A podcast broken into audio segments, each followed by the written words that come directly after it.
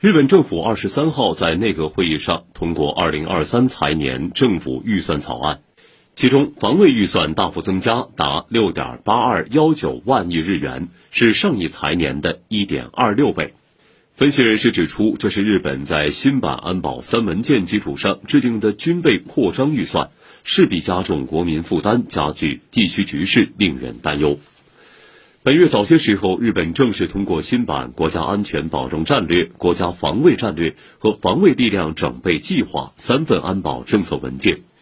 提出日本将致力于拥有对敌攻击能力等政策主张，并将在未来五年大幅增加军事开支。根据文件，二零二三到二零二七财年，日本防卫费总额将增至约四十三万亿日元。调查结果显示，有百分之五十三点六的日本国民反对增加防卫费，赞成者为百分之三十九。